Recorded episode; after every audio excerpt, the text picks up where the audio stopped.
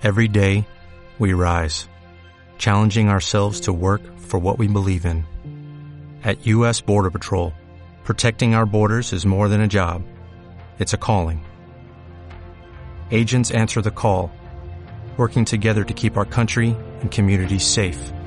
If you are ready for a new mission, join U.S. Border Patrol and go beyond. Learn more at cbp.gov/careers. Buenas noches, hermanos, ¿cómo están? ¿Por qué nos estamos reuniendo acá abajo? Amén, porque estamos creciendo, somos más, ya no entramos en la capilla. Y eso es bueno, de verdad. Así que también esperamos el día que no podamos reunirnos de acá. Tenemos que votar. Y tenemos que votar la pared y ya veamos qué hacemos. Amén. Amén. Ahí está, muy bien. Vamos a orar antes de empezar en esta noche nuestro estudio. Vamos a pedir la guía de Dios, que sea siempre Él que nos guía y que nos hable en esta noche a través de su palabra. Oramos. Padre Santo, te damos gracias, Señor, porque tú eres el Rey de nuestras vidas. Te damos gracias, Señor, porque tú reinas sobre todo, Señor, sobre toda circunstancia, sobre todo problema, Señor, sobre toda situación. Tú eres el Rey, Señor, el soberano, y te damos muchas gracias, Señor, porque sin ti, Señor, ¿dónde estaríamos? ¿Qué sería de nosotros, Señor? Pero te damos gracias que tú nos amaste, nos salvaste, Señor, y viniste a morir por cada uno de nosotros. Te queremos rogar, Padre Santo, por ese tiempo, por este tiempo con tu palabra, Señor, que nos hables a través de ella, que hables en nuestras vidas, en nuestros corazones, Señor, y que también este, nos digas, Señor, las cosas que debemos cambiar, las cosas que tenemos que ir mejorando, Señor, porque día a día nos perfeccionamos a través de tu palabra. Bendice, Señor, ese tiempo en nombre de Cristo Jesús. Amén. Muy bien, vamos a hacer hoy día la oración de quién toca. A ver. De Ezequías. Muy bien, ¿quién era Ezequías? Un rey. ¿De dónde? ¿De dónde era rey? Ya, no vale que respondan los pastores. ¿De dónde era rey? No, no era de Egipto. ¿De dónde era rey? Ya, tienen dos opciones, Judá o Israel. Judá, muy bien, era el rey de Judá. ¿Qué pasó en la situación en la que nos encontramos en el libro? Vamos a ir al libro y vamos a leer un poco para entender lo que había pasado con el rey Ezequías. Dice, el pobre rey Ezequías tuvo que afrontar una situación peor que su propia muerte. La pesadilla tenía el nombre de Sennacherib, el rey invicto de Asiria. Sennacherib tenía un gran ejército y en sentido literal los carros más modernos. Sennacherib ya había derrotado a todas las naciones alrededor de Judá, desde el Líbano hasta el norte de Egipto, hasta Egipto, perdón, en el sur. Y ahora se disponía a llevar sus poderosos carros de guerra directamente hacia Judá. Imagina la situación. Ezequías es el rey de Judá. Todos los demás reinos alrededor del suyo han caído en manos de Sennacherib como si nada. Y Sennacherib le dice, estoy yendo para tu ciudad, para tu reino, para que tenga el mismo fin que todos los demás. Imagina la situación. Imagina el sentimiento que puedes tener en ese momento de que no hay nada que puedas hacer. Está viniendo el imperio más poderoso a tomarte como ha tomado muchísimos más alrededor tuyo.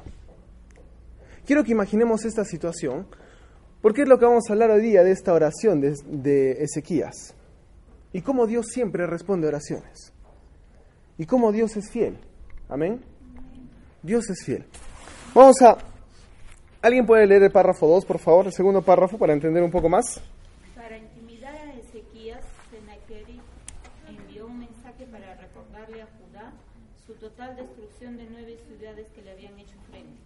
Su mensaje era claro, pretendía ser de Judá la número 10 a menos que ellos alzaran incondicionalmente una bandera blanca y se rindieran, convirtiéndose así en esclavos que serían llevados cautivos a Asiria. Gracias. ¿Qué haces tú en la situación de Ezequías? ¿Qué haces? No hay papeles acá. Yo saco mi bandera blanca. Muchas gracias. Ezequías pasa. ¿Qué harías tú? A ver.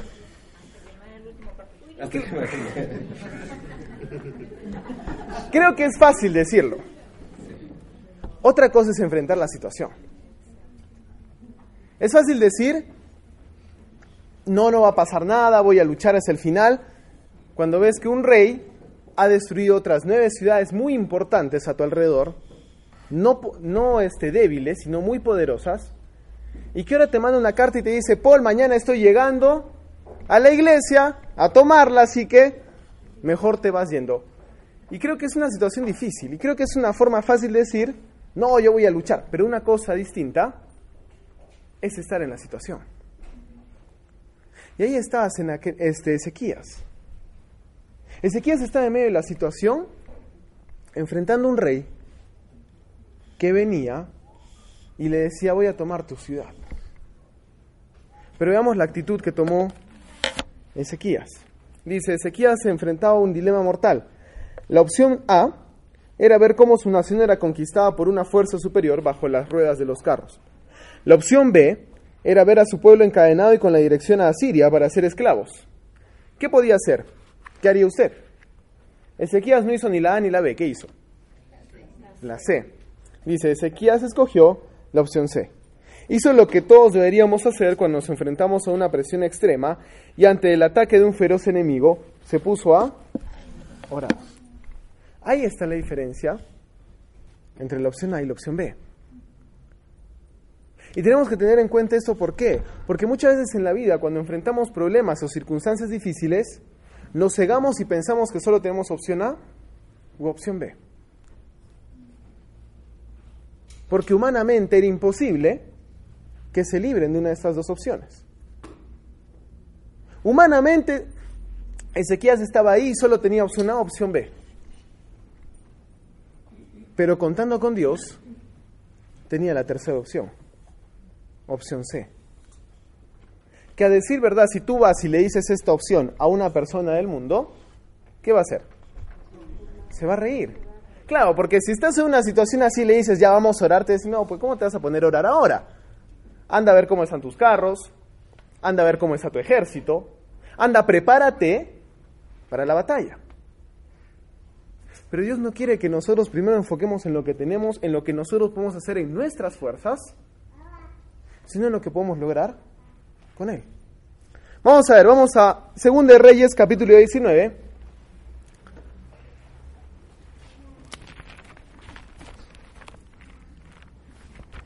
Segunda de Reyes capítulo 19, vamos a leer del versículo 14 al 19, por favor. Sí, lo que es en el librito. Sí. Ezequías tomó la carta de mano de los mensajeros y la leyó. Luego subió al templo del Señor, la desplegó delante del Señor y en su presencia oró así. Señor, Dios de Israel, entronizado sobre los querubines, solo tú eres el Dios de todos los reinos de la tierra Tú has hecho los cielos y la tierra. Presta atención, Señor, y escucha. Abre tus ojos. Señor, y mira. Escucha las palabras que Sennacherib ha mandado a decir para insultar al Dios viviente. Es verdad, Señor, que los reyes asirios han asolado todas estas naciones y sus tierras. Han arrojado al fuego sus dioses y lo han destruido, y los han destruido, porque no eran dioses sino solo madera y piedra, obra de manos humanas. Ahora pues, Señor, y Dios nuestro, por favor, Sálvanos de su mano, para que todos los reinos de la tierra sepan que solo tú, Señor, eres Dios. Gracias, pastor. ¿Qué era lo que quería Ezequías o qué le pedía a Dios? Que los libre. ¿Por qué?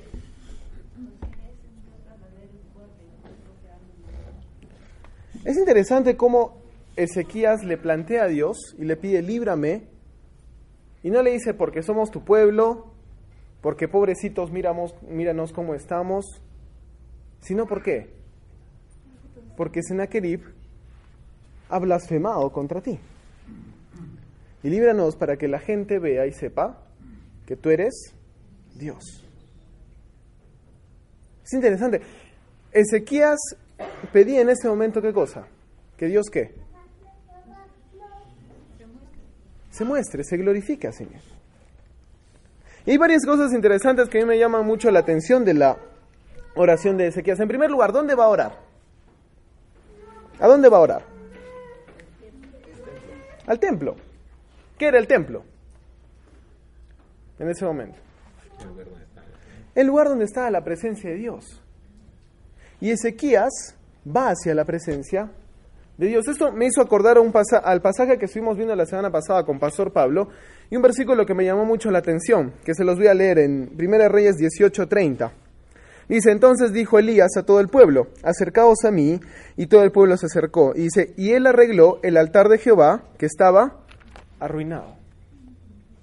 Y es que siempre antes de que haya poder de Dios, debe haber devoción del hombre. ¿Qué tenía que hacer primero? ¿Qué tuvo que hacer primero Elías? Arreglar el, el altar que estaba destruido. Y nuestras vidas es igual. Si queremos tener esa comunión con Dios, si tenemos, queremos tener el poder de Dios obrando en nuestras vidas, como pasó con Ezequías o pasó con Elías, primero tenemos que ver cómo está el altar de nuestra vida. Porque si el altar de mi vida está destruido, ¿dónde voy a adorar a Dios? ¿Cómo voy a adorar si el altar de mi vida está destruido por el pecado?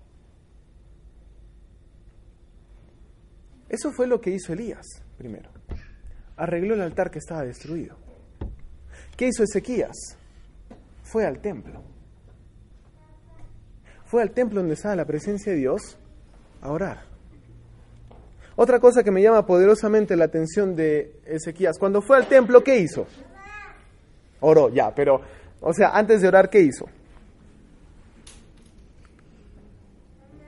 A ver, el versículo 14, la primera parte, ¿qué dice? Tomó las cartas de, los, de mano de los embajadores y después que las hubo leído, subió a la casa de Jehová y las extendió.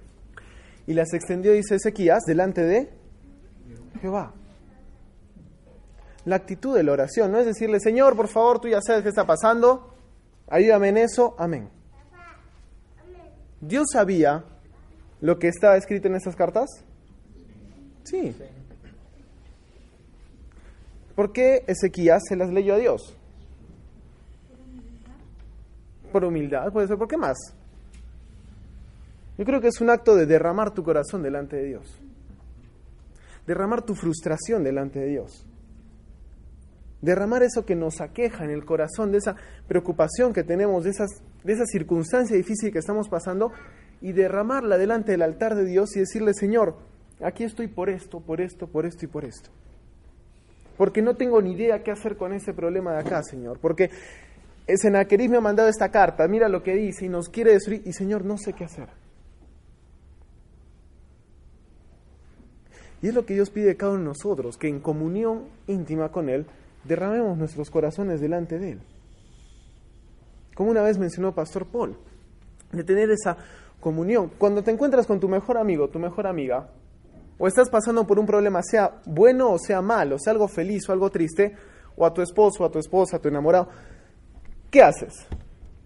Le cuentas todo. Y empiezas a hablar hasta por los codos porque pasó esto y, y hasta te sabes la hora y el lugar y cómo estaba vestida la persona. ¿Por qué haces eso? Porque quieres sacar todo lo que hay adentro tuyo. Y Ezequías está haciendo lo mismo delante de Dios. Está derramando su corazón delante de Dios. Está derramando y decirle, Señor, mira lo que me ha mandado Sennacherib. Y no sé qué hacer. Y ha destruido nueve ciudades más alrededor y dice que va a venir acá. Somos la décima. Y esa es una actitud que debemos imitar de Ezequías. Esa actitud de derramar nuestro corazón delante de Dios, porque eso también muestra la confianza que tenemos en Él. Porque tú todas esas cosas no le cuentas a cualquier persona. Si yo voy y te digo, ya, a ver, cuéntame por lo más íntimo tuyo, pero cuéntamelo toditito, como que, porque a ti. Quizás a mi esposa, pero porque a ti. O a tu mamá. Pero cuando tienes confianza, puedes sacar esas cosas. Sean buenas sean malas. Sean fáciles o sean difíciles. Y eso muestra la confianza que tenemos. Y Ezequías derrama su corazón delante de Dios. Derrama todo su corazón delante de Dios y le dice todo lo que está pasando. Hace un rato lo mencionaba. Ezequías pudo en ese momento haber dicho, bueno, ¿cómo vamos a hacer para defendernos? ¿Cómo están las defensas? ¿Cómo están los muros? ¿Cómo están los soldados? ¿Cómo están los carros? Está viniendo ya. Oraré cinco minutos, Señor, ya sabes que viene una guerra, ayúdanos, amén, y me voy a ver cómo están las cosas. Pero Ezequías no hizo eso. ¿Qué hizo? Dedicó más tiempo a la oración. Dedicó el primer momento a la oración antes que ir a ver sus carros. Antes que ir a ver su defensa. Prefirió buscar confianza en Dios en ese momento difícil que en sus propias fuerzas y en las de su ejército. ¿Alguien puede leer ese párrafo que dice líbranos?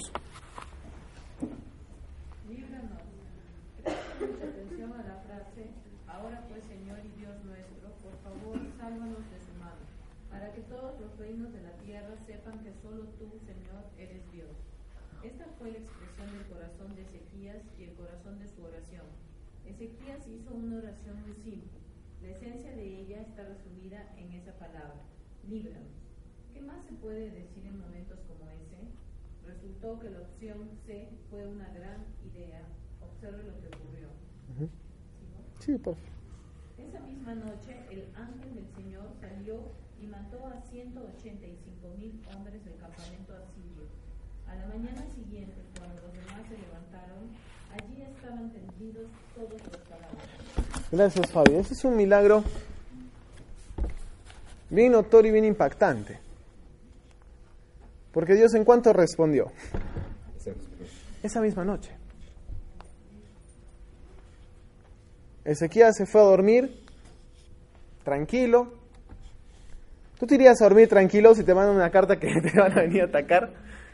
Un ejército que, ha destruido nueve imperios, o nueve imperios aparte del tuyo y tú eres el décimo. ¿No es como la cereza del postre? ¿Te irías a dormir tranquilo? Yo creo que no podríamos dormir. Pero eso me recuerda otro versículo que dice, en paz me acostaré y así mismo dormiré, porque solo tú me haces vivir confiado. Un versículo bastante bonito. ¿Quién lo escribe? ¿En qué momento lo escribe David? En un momento que era perseguido por Saúl. Y siendo perseguido por Saúl para matarlo, él escribe, en paz me acostaré y asimismo dormiré porque solo tú me haces vivir confiado.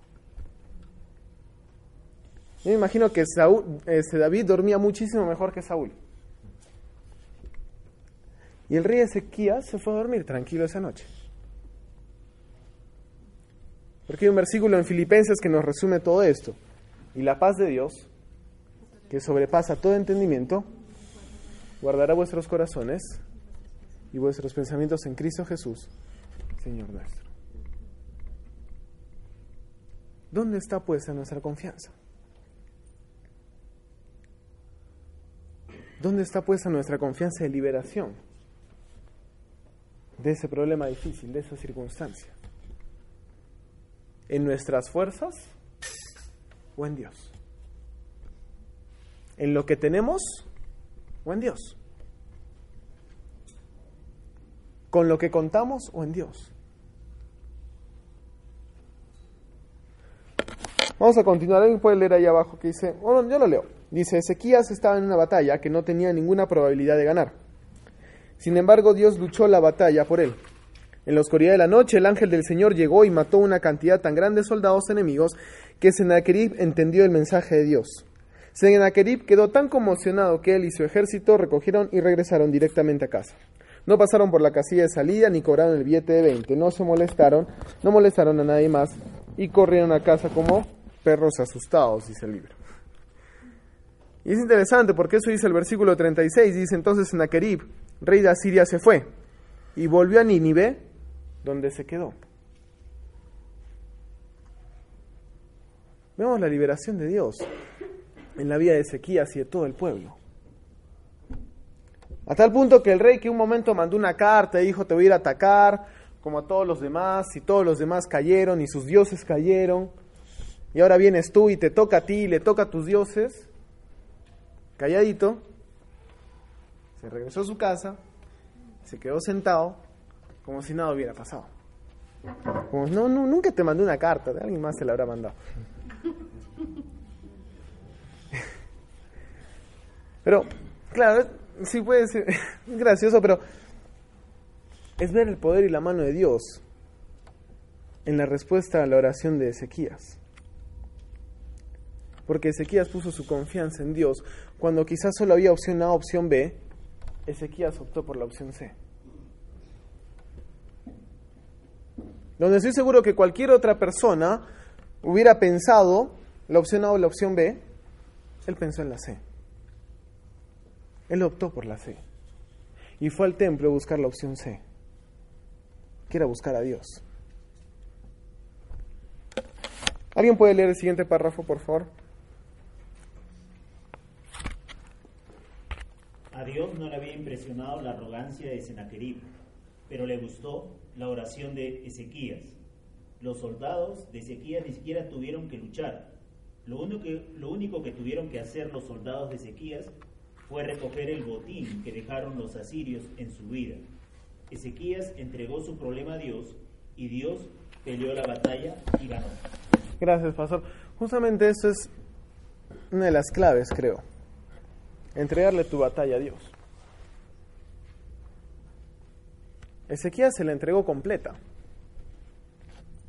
No se la entregó a medias. No le dijo, ya Dios, me ayudas con la mitad y yo con el, arma que, el armamento que tengo, a la otra mitad sí, sí le puedo hacer frente y la hacemos linda. No.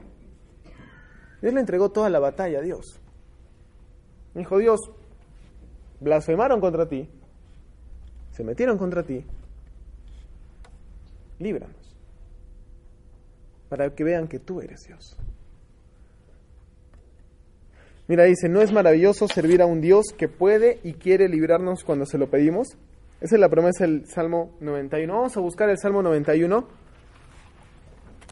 Si lo tienen ahí también, a mí me gusta más el de mi versión. Sí.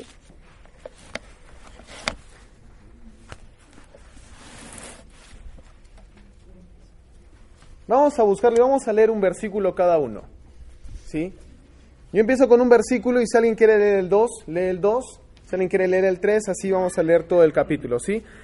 Dice, el que abriga, el que habita al abrigo del Altísimo, morará bajo la sombra del Omnipotente. Diré yo a Jehová, esperanza mía y castillo mío, mi Dios, en quien confiaré. Él te librará del lazo del cazador, de la pesta destructora. Este Con sus plumas te cubrirá y debajo de sus alas estarás seguro. Escudo y adarga es su verdad. No temerás el terror nocturno, ni saeta que vuele de día, ni pestilencia que anda en oscuridad, ni mortandad que en medio del día destruye. Caerán a tu lado mil y diez mil a tu diestra, mas a ti no llegarán. Ciertamente con tus ojos mirarás y verás la recompensa de los impíos. Porque has puesto a Jehová, que es mi esperanza, al Altísimo por tu habitación. No te sobrevendrá mal ni plaga tocará tu morada. Pues a sus ángeles mandará cerca de ti, que te guarden en todos, sus cam- en todos tus caminos. En la mano te levantará, para su pie no te pesará en piedra.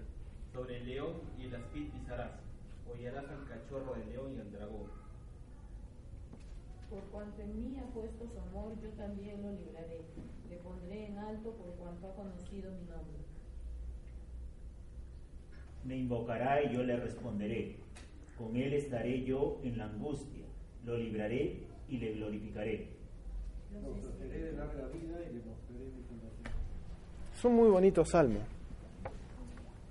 Era la protección de Dios, de cómo Dios está al pendiente y al cuidado de cada uno de sus hijos.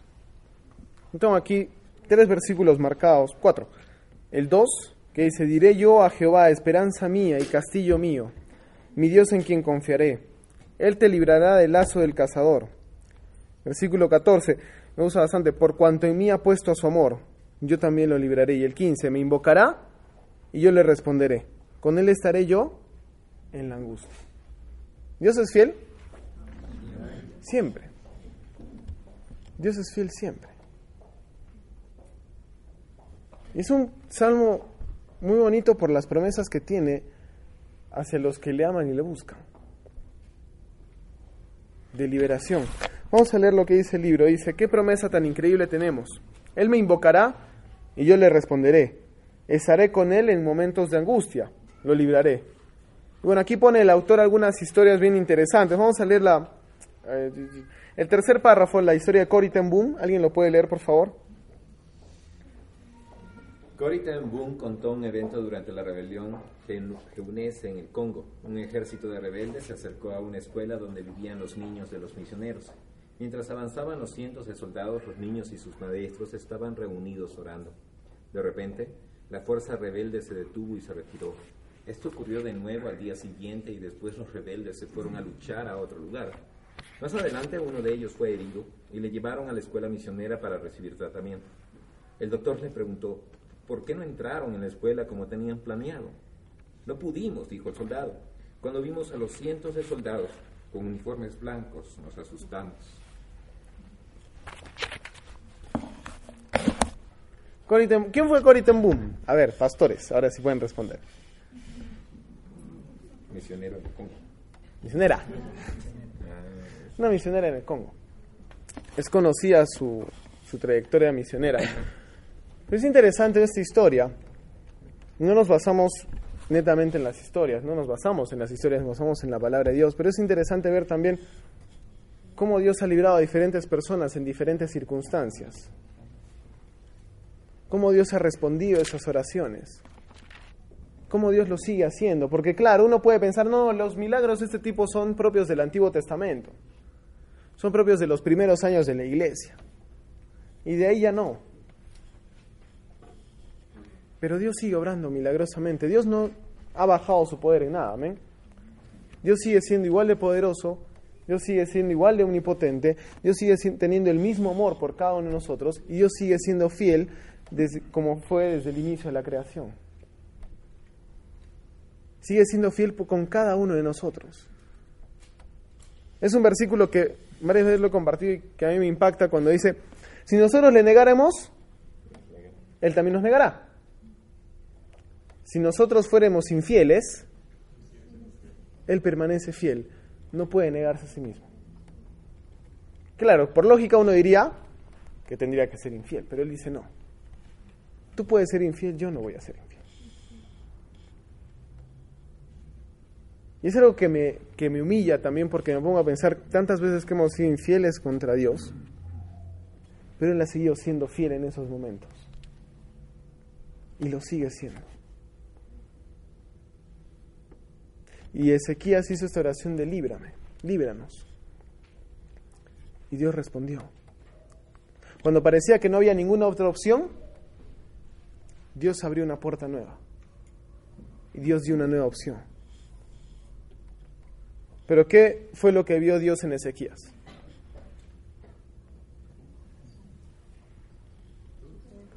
Su actitud de corazón. Su actitud en el momento difícil de qué, hacer qué? Buscar a Dios. No buscar sus fuerzas, no buscar aliados, buscar a Dios. En el momento difícil, buscar a Dios. En el momento complicado, buscar a Dios. La historia que acabamos de leer, Cory ten Boom, ¿qué hizo? En el momento difícil, buscó a Dios. Eso es lo que tenemos que hacer en cada aspecto de nuestras vidas, buscar a Dios con esa actitud. Cuando las cosas parezcan imposibles, no te alcanza la plata para nada. Buscar a Dios. Estaba escuchando esta semana de una pareja de misioneros, una historia bien interesante, cómo ellos eran misioneros en Ubinas. Y en el tiempo que fueron, la iglesia con la que fueron no, era, no tenía solvencia económica y solo los podía ayudar con 50 soles mensuales. Y el, misionero nos contaba y decía, pero vi la fidelidad de Dios en esos momentos, porque iba alguien, le tocaba la puerta y le dejaba un pedazo de, de un cabrito. Y al otro día le tocaban la puerta y le llevaban arroz, le llevaban quinoa. Es Dios. Es Dios tocando y poniendo el peso en el corazón de otras personas.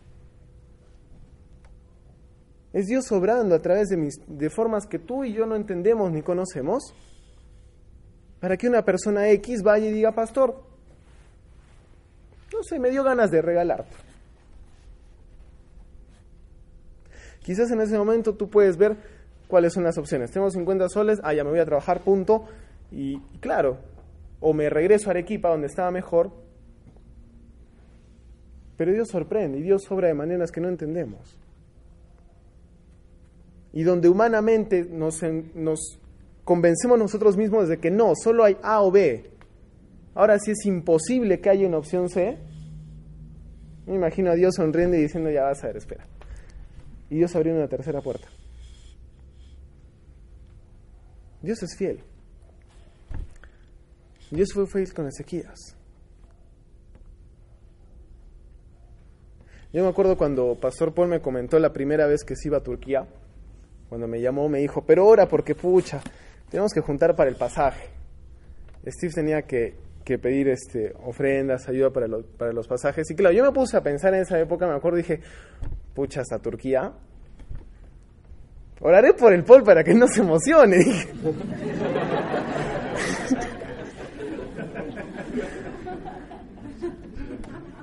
Porque no es algo fácil, no es como que, ah, ya saco un pasaje a Turquía mañana y me voy en una semana.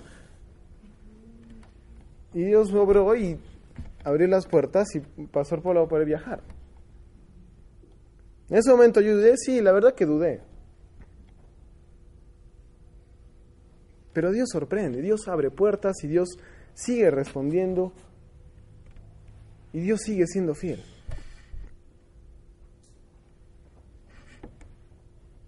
En momentos en que tú puedes pensar, no, es imposible, ahora sí es imposible, solo hay A o solo hay B.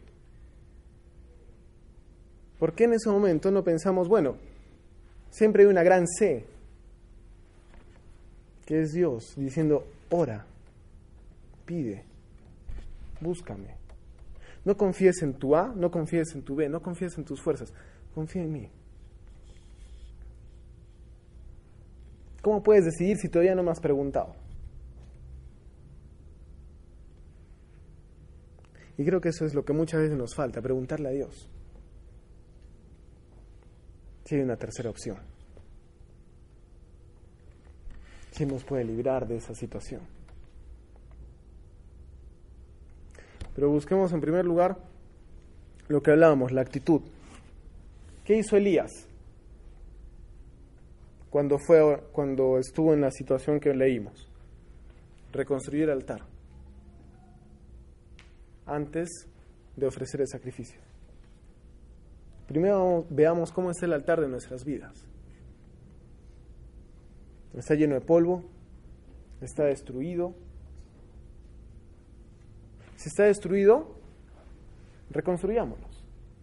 Si está sucio, limpiémoslo. Si está en uso, sigamos usándolo. Pues tengamos la actitud de Ezequías, que ante el problema que hizo, buscó a Dios y derramó su corazón por completo delante de Dios. Por completo, todo lo que le había dicho Ezequías se lo dijo, Senaquerib se lo dijo Ezequías a Dios. Le leyó la carta a Dios. Derramó su corazón delante de Dios por la situación en la que estaba pasando. Y hagamos lo mismo, derramemos nuestro corazón delante de Dios. Y confiemos en Él. Confiemos en su paz que sobrepasa todo entendimiento. Para que podamos decir como dijo David, en paz me acostaré y asimismo dormiré porque solo tú me haces vivir confiado. A mí de verdad esas partes me, impactan bastante. Como un hombre que está perseguido a muerte, ahora duerme tranquilo. Un rey que va a venir un imperio a destruirlos, duerme tranquilo. Y mientras este, Ezequías descansaba, Dios obraba. Y Dios envió al ángel de Jehová que destruyó a 185 mil personas en esa noche y el rey se fue a su casa. Imagino a Ezequías despertando al día siguiente y diciendo, bueno, ¿cómo hacemos? ¿Cómo hacemos qué? Para defendernos. No, ya se fue ya. ¿Cómo que ya se fue? es que amanecieron, amanecimos y había 185 mil muertos ahí y ya pues le dio miedo y se fue. ¿Quién los mató? Ah, no sé. Y quizás recordando lo que hizo el día anterior. Dios, líbranos porque han blasfemado tu nombre. Y Dios ahí sí podemos decir, de la noche a la mañana, cambió las cosas.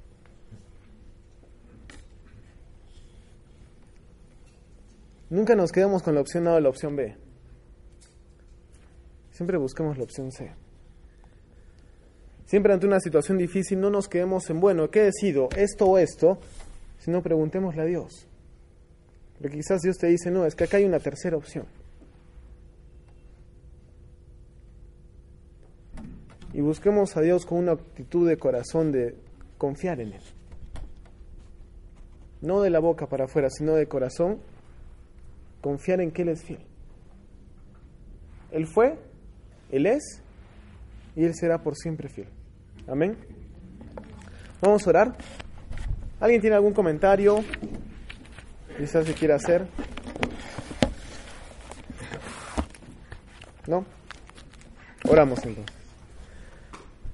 Padre Santo, te damos gracias, Señor, porque eres fiel.